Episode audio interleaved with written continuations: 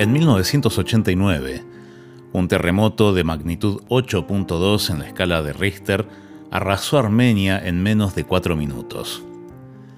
En medio de la total devastación y el caos, un padre corrió hasta la escuela donde esperaba encontrar a su hijo. Al llegar, descubrió que el edificio estaba completamente destruido, hasta los cimientos. Envuelto en llanto, recordó su promesa de que pase lo que pase, siempre estaré contigo para ayudarte.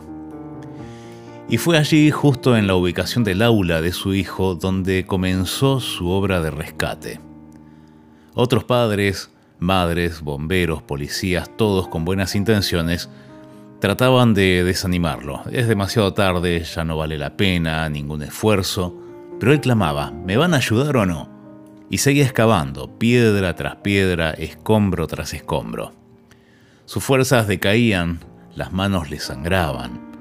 Estuvo cavando 8 horas, 12, 24, 36 y cuando ya llevaba 38 horas cavando, al retirar un gran trozo de piedra, escuchó la voz de su hijo y lo llamó con todas sus fuerzas. Armando.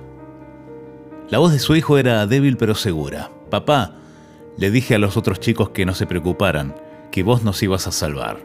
Me prometiste que pasara lo que pasara, siempre estarías conmigo. Acá estamos, 14 de los 33 alumnos. Con miedo, hambre, sed, pero gracias a Dios estás acá. Cuando se derrumbó el edificio, se formó una cuña, una cámara de aire que nos salvó la vida.